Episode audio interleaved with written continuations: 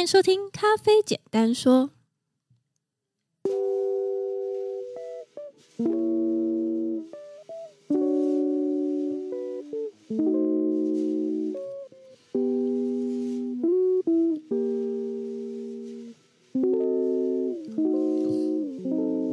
这里是华语世界中一个介绍精品咖啡的 podcast，每次更新一则小知识，让你更懂得品味咖啡。我是 Grace，大家好，我是曹板，耶。Yeah. 好，今天的难度我们要先讲难度，因为最近又有很多的客人来，然后就说我们的那个简单说一点都不简单，困难说。对，不过今天的主题确实是一个比较呃困难嘛，我觉得困难倒还好，但是它是一个陌生的东西。对消费者来讲，对消费者是比较远的东西，因为消费者很难，就是说你直接看到这件事情的发生，对这个很难看到。因为举例来说，你看像是呃烘焙度，对很多的店他们是自家烘焙，自家烘焙的意思就是说他在自己的咖啡馆里面进行烘焙，嗯、所以你会看到一台烘焙机。对，但是我们今天要聊的东西是一个比较大家比较无法看到现场的状态，哦，在咖啡馆。对，你不太可能说你去一间台北市的咖啡店，然后你看到他们在做后置。对，可是如果在宜兰的话，可能在平常你看得到这件事情没有错啦。但是你在你在台北的都市里面，你要看到咖呃后制这件事很困难。嗯，的确，而且是没有看过，目前我是没有看过。呃，当然当然包含，比方说我们像我们在讲欧美的咖啡馆，你基本上是不可能看到后置的，原因是因为他们根本就不是产区嘛。对，而且还空间的限制啊，跟气氛。对，所以说台湾呃，很多人在聊后置。我觉得现在最近最近我发现很多的咖啡店，很多的咖啡师其实很喜欢进到产区，因为台湾很幸福，台湾是一个同时间是一个产消消费国，同时间也是一个产地国的地方。嗯，所以台湾你说你说你想要真的想要看后置，不是没有办法，你在台湾的本土就看得到了。你不用坐飞机，你不用坐船，你就可以到一个台湾的咖啡产区，说云林古坑啊，或者是阿里山。其实你你甚至甚至现在更夸张的说，其实台湾的每一个县市都有人在种咖啡哦，对，包含台北也有，阳明山有人在种咖啡哦，真的、啊？嗯，真的真的就是每一个地方都有，而且台湾最早种咖啡的地方是在三峡，三峡？对，以前叫三角涌的地方。哦，嗯，那时候种了一百多棵，对，那所以。呃，回过头来，我们今天想要聊的是一本，我觉得是呃，在后置这件事情上面叫做，它是一个接近圣经地位的一本后置圣经的书，所以今天是要介绍这本书吗？对，因为我们其实呃，我开我其实开了两个支线的主题，之前有一本书叫做《永续咖啡学》，这本书我们还没讲完，就是我们、嗯、我希望说，我们利用节目的时间，我们来跟大家分享这些书。那那本书叫做《Coffee Growing》，然后 Process Sustainable Production。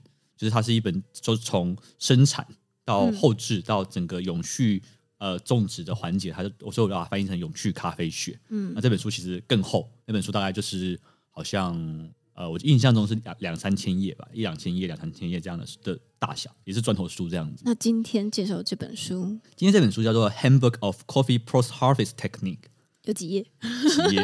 我没有认真算耶。这本啊，这本只有三百页。天哪，看起来很厚。因为它是因为它的那个图片比较大，所以它就是看起来会很厚。那其实它内容，其实内容也很多啦。跟听众朋友讲一下，就是我现在现场看到草本草版前面这本书呢，就像论文一样这么厚，而且是原文。论文很薄啦，论文不会厚啦。哦，不是，不是论文，就是那种砖头书啦。对，砖头书，它就是打人。应该是说大学的那种原文书那样子，掷地有声的书。就是、对。这么重，对，我们今天就是要介绍这么哈口的。对，呃，不能说哈扣，因为我们就是希望用简单说的精神，我们把它简化，让大家用听的去认识。因为我觉得我会想要讲这本书的目的，也是我刚刚讲的。其实现在很多的，我觉得不只是爱好者，甚至连咖啡师都对于后置是很有兴趣的。嗯，但是我我觉得会有一个问题在于说，我觉得大家在对于后置这件事情上面，其实没有一个呃比较。Fundamental 比较 basic 比较基本的一些认知，嗯、或者是说一些我们讲的基础知识，嗯、因为很多时候其实很多的专业的东西你不能够，比方说量子力学，那你要学量子力学这件事，你不是就直接看量子力学的东西，或者是看老高小莫这样你就懂量子力学，你知道吗？对，你其实是需要一些呃物理学的 background 之后，你再去延伸，它是一个进阶的学门。那后置也是这样子，不是说你就是我们今天看到什么玫瑰发酵什么什么，你就你就觉得它是一个后置。嗯，对，你其实要先去了解前面的一些脉络，前面的一些原理。那我觉得这本书是一本非常合适大家，虽然不能说入门书，但是我觉得它是一本你在看后置，你在了解后置处理法这件事的时候，你一定要先看的。不用看了，就是你听我讲也可以啊。要先了解，我觉得它的基础是蛮蛮蛮好的，嗯、就是会帮大家打下一个不错的基础。嗯，对。那呃，我们先帮大家简单的介绍一下，因为大家对于“后置”这个字是陌生的，所以我们先给大家一些背景的条件。嗯，就是如果我们今天是一个呃消费者爱好者，我们喜欢咖啡的话，其实你大概会抓几个东西。第一个东西，大家最最常看的东西，其实是产区跟你的。烘焙度对不对？对对，那这两件事情是大家觉得最影响最大的嘛？嗯，就是烘焙度就决定说这个咖啡它是比较酸一点，或者是比较不酸一点，比较苦一点。嗯嗯。那甚至是如果你用更专业的内行的讲法的话，就是如果你烘的越浅，它其实是咖啡的风味会越接近风土的特色。嗯。如果你烘的越深的话，它就会烘焙的的烘焙的的元素就会越强。嗯哼。对，所以它就是一个这样的差别。那产区的话，不同的产区会有不同的特色，嗯、但是 but 这件事很重要。以前的咖啡产区，它之所以那么有经典的特色的原因，是因为他们的后置技术是受到天后的影响，或者是说科技的影响。嗯，也就是说，以前只能做水洗的地方，它不太可能做日晒；以前能够做日晒的地方，它不一定能够做水洗。嗯，因为当地的天气啊，天气的条件。但是这件事情慢慢被打破了，原因是因为就是说，呃，现在的不管你说后置的设备，或者是说一些后置的技术。其实跟二十年前或跟十年前是完全不一样的水平，嗯哼，所以我举一个很实际的例子好了，像我们最近有在明朝进了一支叫做印尼的水洗的卡杜拉，嗯，好，那印尼以前是什么样的处理法？湿泡法，哦，对，我们在讲的曼特宁，它都是湿泡法。嗯嗯、那湿泡法的目的是原因，原因来自于说，我们之前在节目有提聊过，就是因为印尼它是一个很高湿度的国家。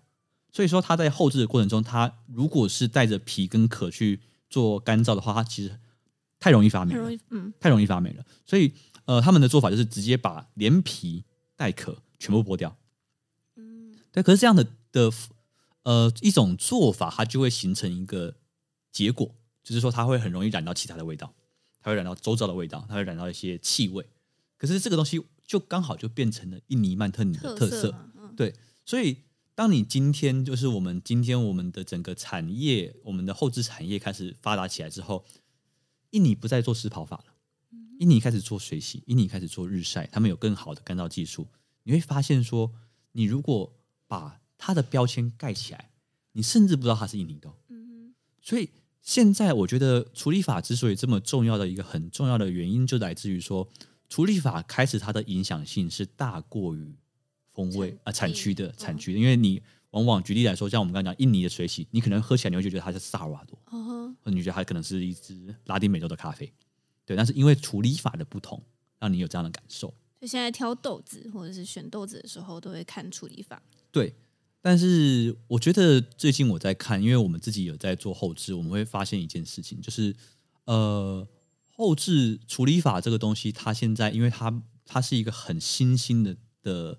被关注的点，嗯，所以说它有很多的词汇其实是很暧昧的，因为现在越来越多除了日晒、水洗、密处理以外的，嗯，一些我们我们叫做那个 experimental process，就是实验性质的处理法，哦，对，或者是说我们在讲的 anaerobic 这件事情，嗯，对，那其实这些东西它都缺乏了很多的定义或很多的规范，所以往往会有一个问题，就是说你讲的的这个处理法，可能在我这边。是另外一个处理法哦，对，或者是我们讲一个最很常见的，像蜜处理 （honey process） 这件事情。蜜处理我们有最常听到什么？黑蜜、红蜜、黄蜜、白蜜。嗯嗯。对，那这个颜色的蜜是来自于什么东西？那就是教科书会跟你讲两个两个两个说法。第一种标准答案就是说，哦，保留百分之八十的叫做黑蜜，百分之五十的是红蜜之类的这种东西。但是你如果你实际上做过处理法的话，你会发现。其实你你说你要找到那个国家到底百分之多少这件事，基本上是不可能的。对啊，对，所以呃，这这个答案基本上是一个不合理的答案。嗯，对，所以另外一个东西就是说，呃，另外一个答案就会来自于说，哦，这个咖啡干燥完之后，它的颜色像什么？那差很多吧？对啊，两两种定义差很多。呃，没有，光是我们讲后面这这种这种，它就会有一个不同的解读，就是说今天今天 Grace 来看，跟草板来看，嗯，你可能觉得是黑蜜，我可能觉得是红蜜，哦、懂我意思吗？对，所以呃。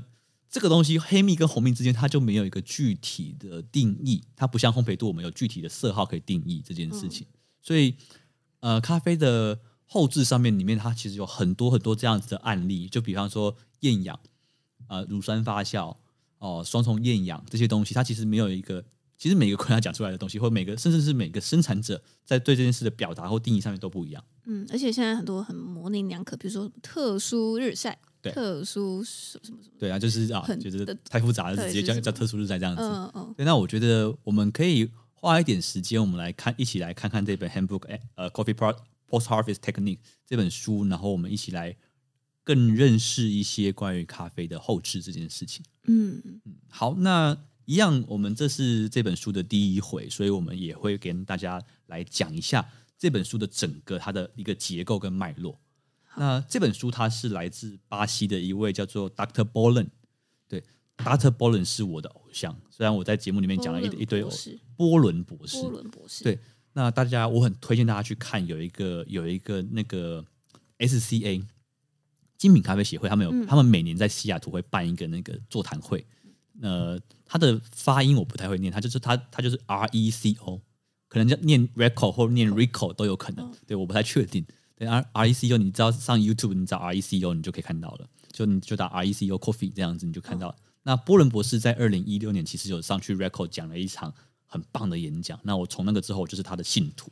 对，那我自己在上后置课的时候，我的老师叫做 Joe Schuler。那 Joe Schuler 他就是一个，他是一个美国人。那我刚刚讲的 Dr. Boren 是巴西人。巴西是一个讲葡萄牙文的地方。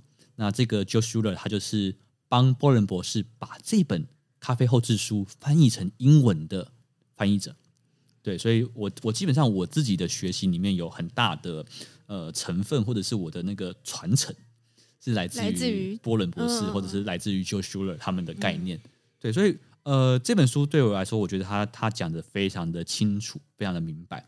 那他总共这本书总共会有呃十一个章节，是一个 chapter，然后它就是按照从最开始。呃，最 fundamental 的部分，基础的东西来讲，一路讲到最后面，他讲到病虫害。那它的十一个章节，我们跟大家介绍一下，分别是这本书的第一个章节，它其实讲的很简单，就是我们最基础的那个后置 one o one，就是浆果跟种子。浆果跟种子不一样，大家可以理解吗？Cherry and seed，嗯，Cherry 指的是咖啡，我们其实我们有时候翻译成咖啡樱桃。或者有时候会翻译成咖啡浆果，浆果，嗯，对，那就是说你采下来那个红色的果实，嗯、这个是它的 cherry，嗯，OK，那你把里面的籽，它的种子 seed 挖出来之后，就是我们在用的咖啡豆，嗯，对，所以它这这个章节 chapter one 其实它就在介绍说咖啡的 cherry 跟咖啡的 seed 它的整个它的结构跟它的一个组成的构造这样子，这是第一个章节，它它先开宗明义的介绍这件事情，然后到了第二个章节跟第三个章节，他讲的东西是比较。呃，物理性跟化学性的水的变化、含水量、呃，热力学，大概就是这些物理的东西。因为这些东西会影响到你在后置的制成。对，比如说它里面讲一个超酷的东西，它在讲那个不同处理法的倾斜静止角。什么东西？就是说，呃，日晒跟密处理它豆子的那个倾角不一样，就是它它可以让豆子维持不动的那个角度是不同的。所以你在设计那个脱壳机的时候，你的那个角度不能够低于那个 angle。如果你低于那个 angle 的话，那个豆子就跑不动。哦，对，他就在讲那些很很很有趣的物理的现象，这样子很酷。对，你有听懂我在讲什么吗？听众朋友有听懂吗？好，没关系，大家就是这样子。大家有机会的话，给大家看这本书。那到了 chapter four 跟 chapter five，他就是在讲一个比较重点的东西，就是他在讲 post harvest，讲后制，然后讲后置会形成的污染，因为。后置会形成的污染，环境污染。呃，大家可能在台湾，就是如果接触台湾咖啡产区的话，你比较不会有这样的感觉或概念。原因是因为台湾的量体很小。小，嗯、对，你想想看，如果你今天处理的是一个呃一百吨、呃一千吨、一万吨、十万吨、百万吨的这个量级的时候，我举个例子，你知道一袋麻布袋是六十九公斤，如果说一袋的咖啡的水洗的咖啡豆要做成一袋的麻布袋，你知道花花费多少的水资源吗？多少？你你可以猜猜看。没有概念，好几吨吗？如果我要做完一一个六十九公斤的生豆的话，你需要花到四百多公升的水。是四百多公升，对，一袋而已，一袋而已，一袋而已啊！所以你想想看，一个 container 它是十九吨，那它就是几百袋，几百袋乘以四百公升的水，可能就是几几千公吨的水。嗯、那可能在巴西，它可能一个庄园就是出力，可能它就是生产大概几百个货柜。那你就想想看，这个这个水的浪费，水资源的污染跟耗费，因为你知道。其实咖啡的那个你在洗果胶水洗的部分的时候，你要洗果胶。对，果胶是有机质。那大家都知道，说你有机的东西、有机质的糖类的东西，你进到水里面会发生什么事情？有氧化。哦。对，你就会让河川整个是对那个东西对于自然生态是有害的。嗯。所以这本书里面有很很重要的一个章节，它它是在讲，就是说我们要怎么样去降低，或者是我们要去怎么样减缓这样的环境冲击。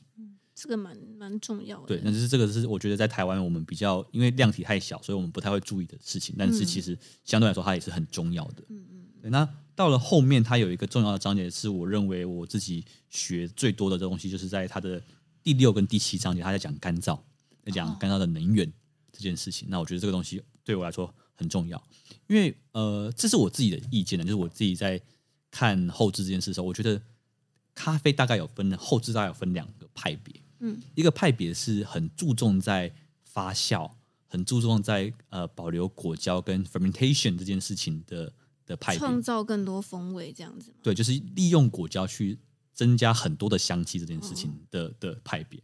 那这个派别就是我们常我们通常会讲它是哥伦比亚派。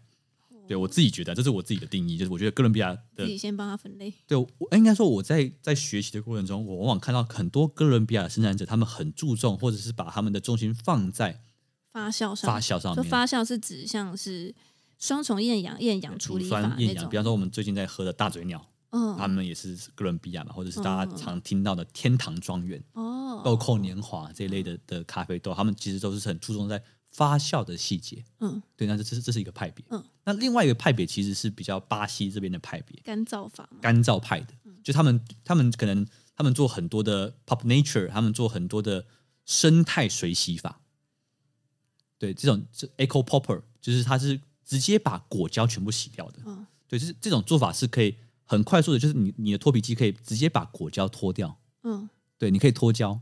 哦对，那这样的做法其实你就完全没发酵了嘛，你就是很低的发酵。可是对于巴西派来说，他们认为低发酵的咖啡不见得味道会比较差。嗯，对，因为他们觉得说，当我们今天把干燥这件事情做得很好的时候，其实它的风味是会很好的。哦，就保留它本本身的风土的味道嘛。对对对，所以你可以。可以说，就是这是两个完全不同的系统，或者是不同的派别。对，它是完全不同的理念的 philosophy 在做后置。嗯哼。对，所以我觉得像这本书，它就是一个巴西派的，嗯，就认为他是一个就是巴西人嘛。对，嗯，不一定巴西人就巴西派，巴西人他是哥伦比亚派也有可能，这这是有可能发生的。对，所以你只能说巴西的很大量的文献在讨论的是在 drying 上面怎么样去干燥法。对，没错。嗯哼。好，那再来就是他在讲，就是在讲说。因为咖啡做完之后，它其实就是要进行它的脱壳，进行它的分级。嗯，对，大家现在在台湾你买到的咖啡豆基本上都是已经分级过的。嗯，对，那怎么样分级？很简单，就是说它可能会分成用豆子的那个，大家有看过那个米台木的筛子吗？嗯，对，那就是对豆子的大小，就是有大颗的、小颗的。那它把大颗的分类成一群，小颗的分类成一群，这样子。那这样的话，对于烘豆师来说会更好烘焙。对对，然后他也会用。举例来说，它会用密度的分级，比较重的、比较密度比较高的这种豆子，它会分成一级，然后它会把密度比较轻的分成另外一级，这样子是密度的分级。嗯，然后它还会用一个叫做叫做色选分级，就是颜色的不同，比方说可能它有一些发霉豆啊，有一些黑豆啊这些东西去做发酵，那它就会把它分级成两种不同的分级。那这个就是我们讲的 grading 这件事情。嗯，对，好，那。到了呃后面的最后三个章节，就是一个章节在讲它后置的加工设施，然后另外两个章节在讲它的呃咖啡在储存的时候会遇到什么样的病虫害跟霉菌。哦，病虫害他也有提到。对，所以啊，它的它的病虫害重点不是在生产的，就是不是在咖啡园里面的病虫害，他、哦、在讲的是仓库里面的病虫害。哦，这个也是啊，对，因为这个是 post，因为，因为他这本书的聚焦是在 post harvest 这件事情上面嘛，嗯、对，所以这本书大概它的整个结构长这样子，真的是一个很基本的基本需要知道的东西。对，我觉得你要你要开始认知到后置这件事，或者是开始去懂后置，我觉得你不能不看呢、欸。嗯，这个是经典，就是比方说你说。看中国文学要看什么？四大名著一定要先看。嗯，对。那我觉得这本书就是我们在后置里面的 Bible，我很兴奋的跟大家介绍这本书，这样子。就是晚上看了都很兴奋，睡不着的的一本书。对，那今天因为时间的关系，我们就先录，我们先跟大家介绍第第一个 chapter 就好了。好啊。对，然后后面我们再看今年能够做几集，因为这个可能要花两三年的时间跟大家讲。哦，这真的的确，对啊，不然大家一定是拿这这几来助眠的，我相信。会不会也有人就是跟草板一样，就是越听越越兴奋，越看越越起劲这样？那个戚先生吧？谁是戚先生？戚先生应该会很兴奋吧？就是对后置很有兴趣的朋友。嗯，好，那我们来跟大家介绍一下 Chapter One 的内容。那我们呃细节的部分我们就不会逐字逐句念，但是我们会跟大家讲这个 Chapter 它的主要的重点。好，Chapter One 就是刚刚讲浆果跟浆果跟 Cherry and Seed 的它的结构跟构造，就是种子跟浆果之间它的构造。好，那我们就进到正文。第一个部分，它在介绍的是咖啡的樱桃，好，Coffee Cherry 的部分。那大家知道咖啡的樱桃长什么样子吗？知道，知道，知道，你知道吗？就是、因为你采过嘛。哦哦、对，那你找有可能是紫色的，哎，对，也有可能黄色，对，也有可能是绿色。哎，对，还没熟了，讲的很好。对，好，那如果大家有听众没有没有看过，或者是还不懂的话，你可以直接上网查 Coffee Cherry C H E R R Y，这样你就可以看到咖啡的呃果实这样子。好，那咖啡的果实呢，它其实有总共有三层的皮，它的结构把它拆开来，对，外果皮、中果皮跟内果皮。皮对，那其实我们在咖啡里面，我们。这刚刚讲的外中内，这个是学术名词，但是一般来说，我们会分成三个东西。我们就我们俗称的话，最外面是什么？果皮。果皮 （pulp）。好，中中间的中果皮是什么？果胶。果。嗯，然后那最里面呢？就是那个 parchment 果那个种子壳壳豆壳壳。对，这三个东西。好，那这三个东西在里面的就是我们的这个咖啡的 seed。种子、胚乳，那 seed 里面还包含了它有它的胚芽、胚乳跟它的银皮，嗯、大概就是这几个东西。嗯、所以咖啡的后置，你基本上可以给它定义一件事，就是说，我们从最外围脱皮、脱胶、脱壳之后的过程就是后制，哦，就这么简单。嗯，对，那好像很简单，超简单的，就是就是它的逻辑就是这样子啊。好，那呃，我们一般分成干式的。发酵跟湿式的发酵，因为大家常常听到的的词汇就是日晒跟水洗，水洗对，可是这个词它本身就有问题。怎么说？水洗要不要日晒？要。要，那它它它它它能称之为日晒吗？不行。不行啊。那如果日晒拿去拿去做水选的话，它要不要洗？要啊。对，那它是不是水洗？呃，不是。对，那那。那为什么定义吧？有清有有定义啊。我们在在咖啡后置里面，其实我们会称为 dry 跟 wet，嗯，就是一个碰水或一个不碰水，嗯，对，所以就会分成叫做干式后置跟一个叫做湿式后置。哦，对，我们不会用日晒或水洗这个词汇啦。就是翻译成中文是这样子讲。对啊，应该说就是约定成熟吧，大家通用就会讲叫做叫日晒水洗，但是其实日晒只是后置的一个手段，它不是一种处理法。哦，对，我们不应该把日晒当做一种处理法，它应该干式干式后置这样子。嗯，对。那我们讲的这个干式后置跟湿式后置，它其实最大的差异就在于说有没有脱外皮。嗯，对。如果说这个有有对有没有有没有把那个我们就是去皮嘛？你有没有把皮皮去掉？嗯，因为这个外果皮它的最大的生理特征是它的目的是什么？它是为了保护咖啡里面的种子的水分。不会丧失，嗯，对，它是为了保湿的，这个皮是为了保湿，所以你想想看，如果说我们今天要后置的时候，如果今天我们要我们要后置，是不是要让它干燥？对。但是如果你今天带皮的话，是不是就很难干？干很久，干很久，所以这就是为什么一般的日，对日日晒的豆子它会晒很久的原因，因为它带皮。嗯，只要带皮的状态底下，你的水分就会被锁在皮里面。皮里面哦，对。那另外一个东西是说，你只要带皮之后，你的咖啡浆果是单独的每一颗发酵。对对，它就不是一一起嘛，起因为你脱皮之后，大家是果胶是和乐融融，就是大家融在一起的方式发酵。哦、所以这是就也就是为什么说我们很常会期待日晒的咖啡很有层次感。对。对，那那它的层次其实是来自这个不均匀。哦，对，每一个豆子它有自己的发酵发酵脐程。嗯，对，所以有一些豆子可能发酵的比较多一点点，有些豆子发酵的比较少一点点。嗯，所以你会喝出那个层次感。层次。对，那为什么水洗会比较干净，或水洗比较一致？因为它的果胶是在一起的，你可以控制在一个固定的发酵条件底下。哦，原来如此。没错。好，这个是我们在讲的咖啡的构造。那再来，我们来跟大家介绍一下果胶这件事情。嗯。这边跟大家聊一下，就是说，呃，我们在讲的中果皮，也就是果胶，这个东西在英文叫做 mucilage。mucilage。对，那 mucilage 这件事情很有趣哦，就是很多人会有一个呃，我觉得它算是一个误解吧，就是说，呃，高海拔的咖啡会越甜，甜，对不对？我有听过这个说法。对，那你自己现在觉得这个这个是一个对的的词吗？我觉得真的不见得，因为我也有测过那个平地的咖啡，跟我们就是。同一个海拔的平地的咖啡，它的糖度很甜诶。对，好，我们先定义一下什么叫糖度这件事。糖度这件事，它基本上是用一个叫做屈光计的仪器，它就是透过折射的原理去算说，哦，这其实其实水果很常见的，有有时候有时候遇到那种卖西瓜汁，他们有糖度计，哦，这么酷。很多水果行其实有糖度计，他们就是就会测测给你看吗？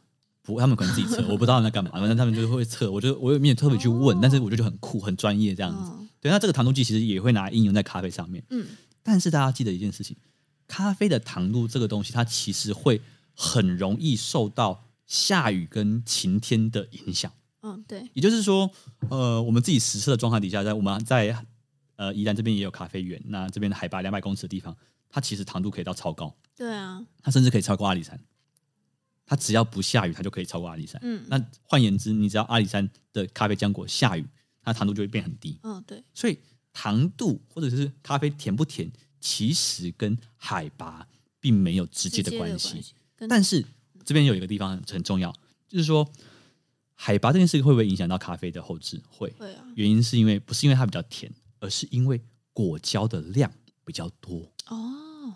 咖啡的高海拔的咖啡，如果我们讲同这件事有有先先呃前提哦，同样纬度，你不能说一个拿。拿赤道一个拿那个南回归线去比，这样不准。嗯、对，可是如果你就都在台湾好了，你就都在都在好都在云林古坑，嗯、一个在很低海拔的，可能像是在华山或华南村，然后一个在石壁，这两个地方他们的纬度接近嘛？嗯，对。可是他们会因为海拔越高，果胶量越高，越多。哦，对，所以其实重点不在它甜或不甜的问题，而是在于说高海拔的豆子它的果胶会更多的问题。